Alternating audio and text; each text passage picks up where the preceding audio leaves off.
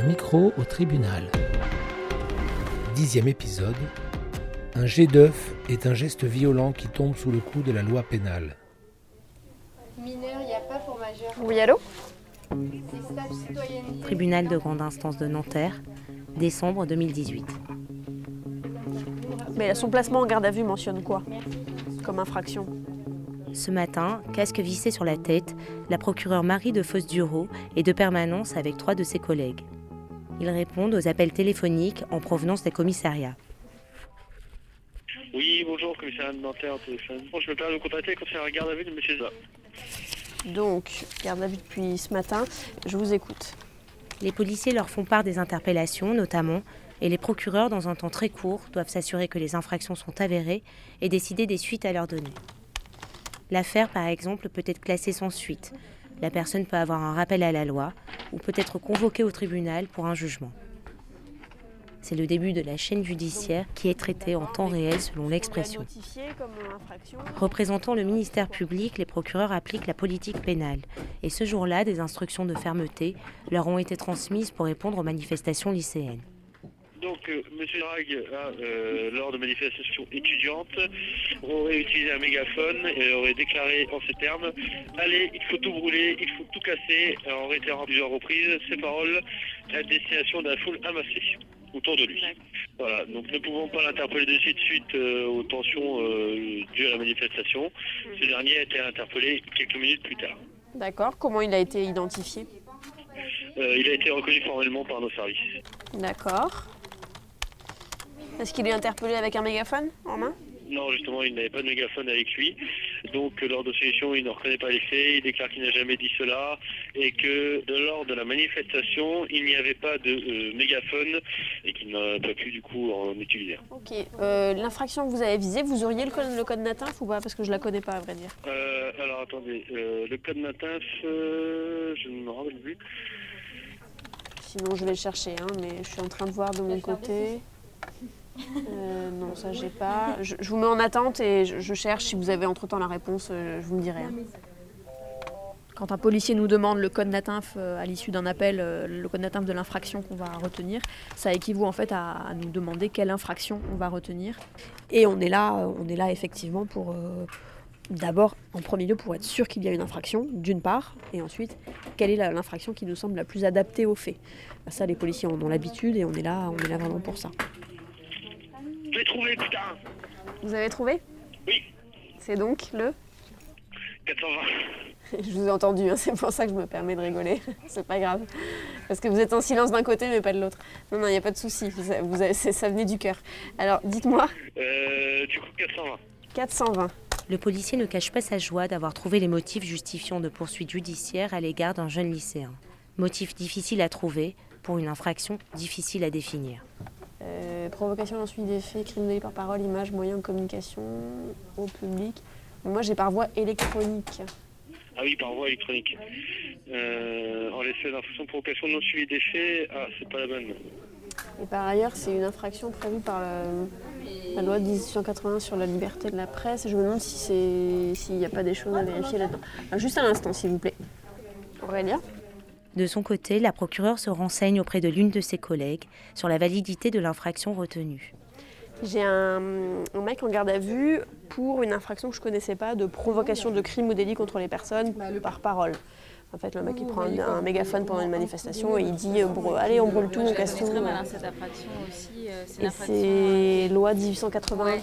C'est plutôt euh, de la presse, ça C'est pas une loi presse? Bah, c'est la loi presse, Ouais. bon, c'est un mineur hein, qui est en en garde à vue dans le cas des manifestations. Et du coup, je me demandais si on pouvait déférer là-dessus, parce que comme c'est une Bah, loi particulière, comme c'est un mineur, euh, comme c'est un mineur. Oui, bah, vous peux déférer, je pense que c'est pas la, modalité de la réponse. je pense que tu peux faire. C'est bien un délit, hein, on a vérifié. C'est un délit. Oui, allô? Alors, euh, donc, on va bien retenir cette infraction et on va le faire déférer demain matin devant le juge des enfants. Il faudra lever la garde à vue euh, dans la matinée, donc avant 10h55. Oui, je vous écoute. Je viens d'apprendre qu'effectivement, apparemment, enfin, c'est d'après ses déclarations, il aurait euh, sûrement une convocation pour un jugement devant Madame. Quoi, il a une convocation bientôt, c'est ce qu'il vous dit ou? Il m'a dit qu'il a une convocation demain. Ah Bah écoutez, euh, très bien. Eh bah, il sera présent au tribunal, du coup, c'est pas plus mal. Voilà. faudra aviser ces civilement responsables. Très bien, c'est ok pour moi. Euh, donc, déféré devant le juge. euh, Ouais, requête pénale devant le juge des enfants, donc euh, il sera déféré. devant. Ok, très bien. Je suis Madame Defosse Duro. Ok, très bien. Merci. Au revoir.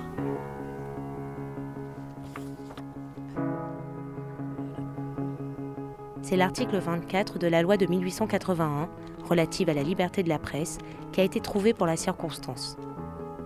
La peine encourue pour cette infraction est de 5 ans d'emprisonnement et 45 000 euros d'amende.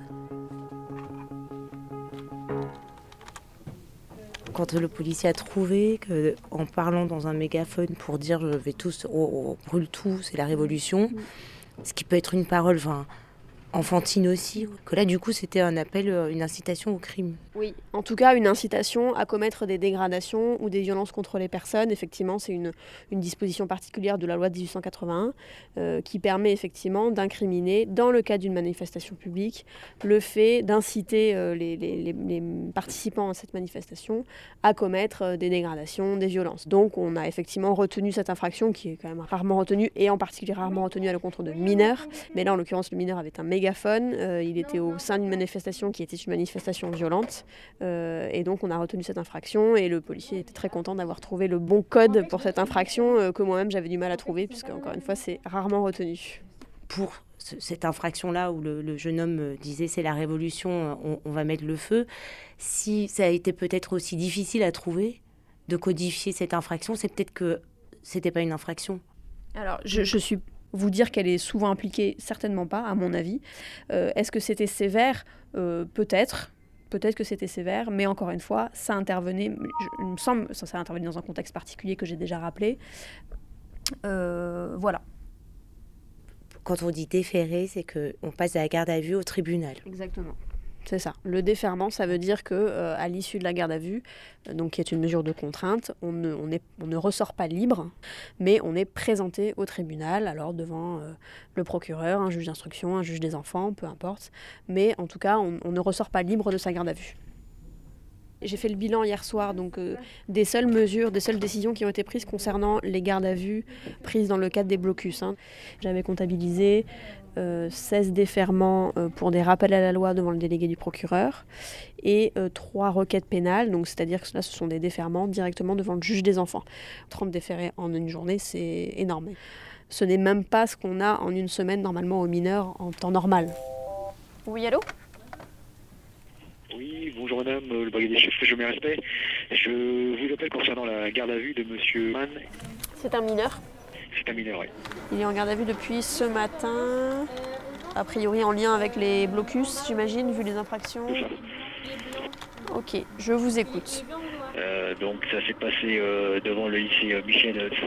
D'accord, ok. Les policiers étaient en train de sécuriser les, les- les lieux. Donc à, à 10h30, donc les, les policiers donc, ont, essuyé des, des jets de, de projectiles. Mhm. Ils, ils ont remarqué un individu donc, euh, qui leur a fait des doigts d'honneur à, à plusieurs reprises. D'accord. Ensuite, le, le même individu donc, a, a jeté des œufs. Il a jeté quoi? Il a jeté des œufs sans attendre Des œufs, les, d'accord. policiers. D'accord. Et, et par la suite, un peu plus tard, donc, il a tenté de mettre le feu à une poubelle sans y parvenir. D'accord. Et ça, euh, c'est vos, les policiers sur place qui le relèvent? Ça a été relevé par les policiers, no- notamment le, le commissaire de police hein, qui était sur place. Ok. Et comment il a été identifié? Il a été interpellé le jour même ou pas? Non, non, en, en fait, le- il y a eu une attache euh, qui a été prise auprès du, du proviseur du lycée euh, qui permettait de relever l'identité de, de l'individu.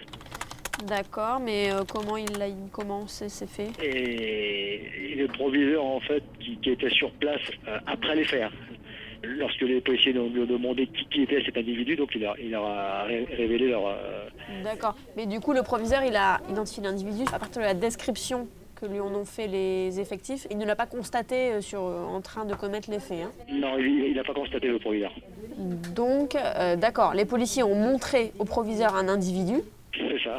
et le proviseur a dit c'est, il s'appelle comme ça. D'accord, je comprends mieux. Donc, donc l'individu donc, a été convoqué, placé, placé en, en, en garde à vue donc, euh, à 9h50 ce jour. Donc il reconnaît l'outrage, en l'occurrence le, le d'honneur, mais il ne reconnaît pas euh, avoir jeté des œufs sur les policiers. D'accord. et, et ne reconnaît pas euh, la, la tentative d'incendie euh, de la poubelle. Et sur le PV, c'est clairement établi que c'est le même individu qui fait tout ça? Oui, sur, le- sur les constatations, c'est bien indiqué que c'est le même individu qui a été euh, formellement reconnu. Par contre, il n'y a, pas de- y a- il y a pas de vidéo. Ok, très bien. Bon, il n'est pas du tout connu de mon côté. Non, en tout cas, j'ai rien du tout. Euh, c'est trop tard pour le déférer aujourd'hui, donc ça veut dire qu'il va falloir le déférer demain. Ouais. Euh, demain matin, devant le délégué du procureur, pour un rappel à la loi. Donc du coup, euh, demain, avant l'expiration de sa garde à vue, c'est-à-dire avant 9h50, vous levez la garde à vue et vous le présentez dans la foulée au tribunal en vue d'un rappel à la loi par le délégué du procureur. Mais c'est un, déferment. C'est un déferment. C'est un déferment. C'est un déferment dans la mesure où il est présenté à l'issue de sa garde à vue directement au tribunal. D'accord. Est-ce qu'on fait un prélèvement biologique? Non, c'est pas utile. Alors, euh, on est sur le, le NATINF 20727 pour les violences sur PDAP. Personne dépositaire de l'autorité publique, donc euh, c'est-à-dire c'est en gros c'est les policiers. 7886 pour l'outrage et la tentative de destruction, je crois que c'est 11 582. Très bien. Il faudra euh, d'ici demain aviser les civilement responsables de ce déferment afin qu'ils se présentent euh, en fin de matinée au tribunal puisqu'ils vont assister au déferment avec leur enfant.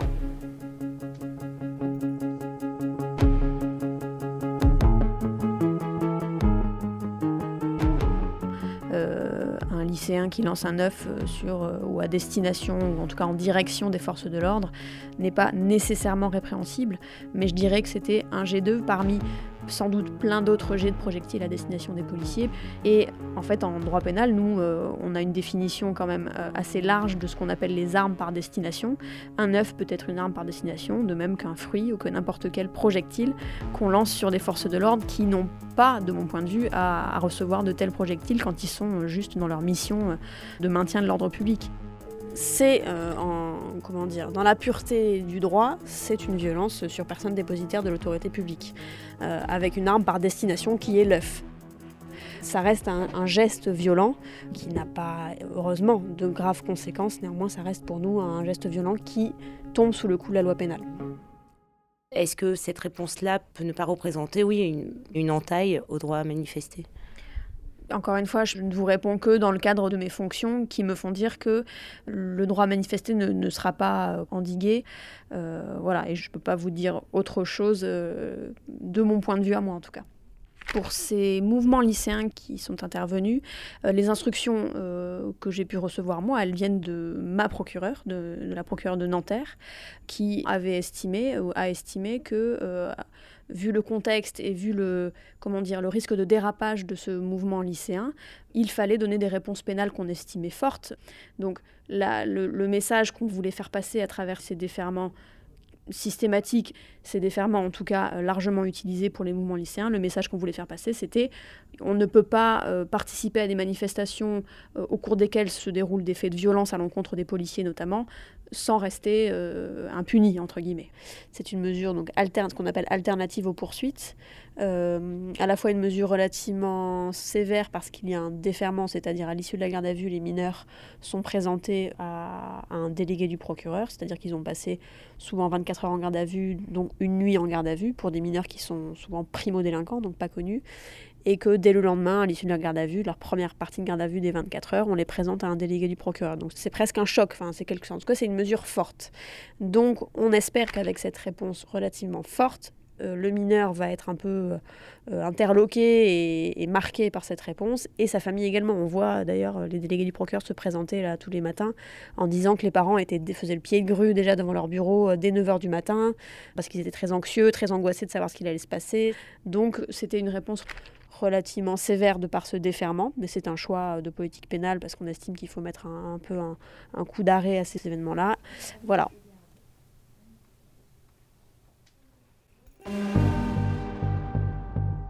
Les podcasts de Mediapart.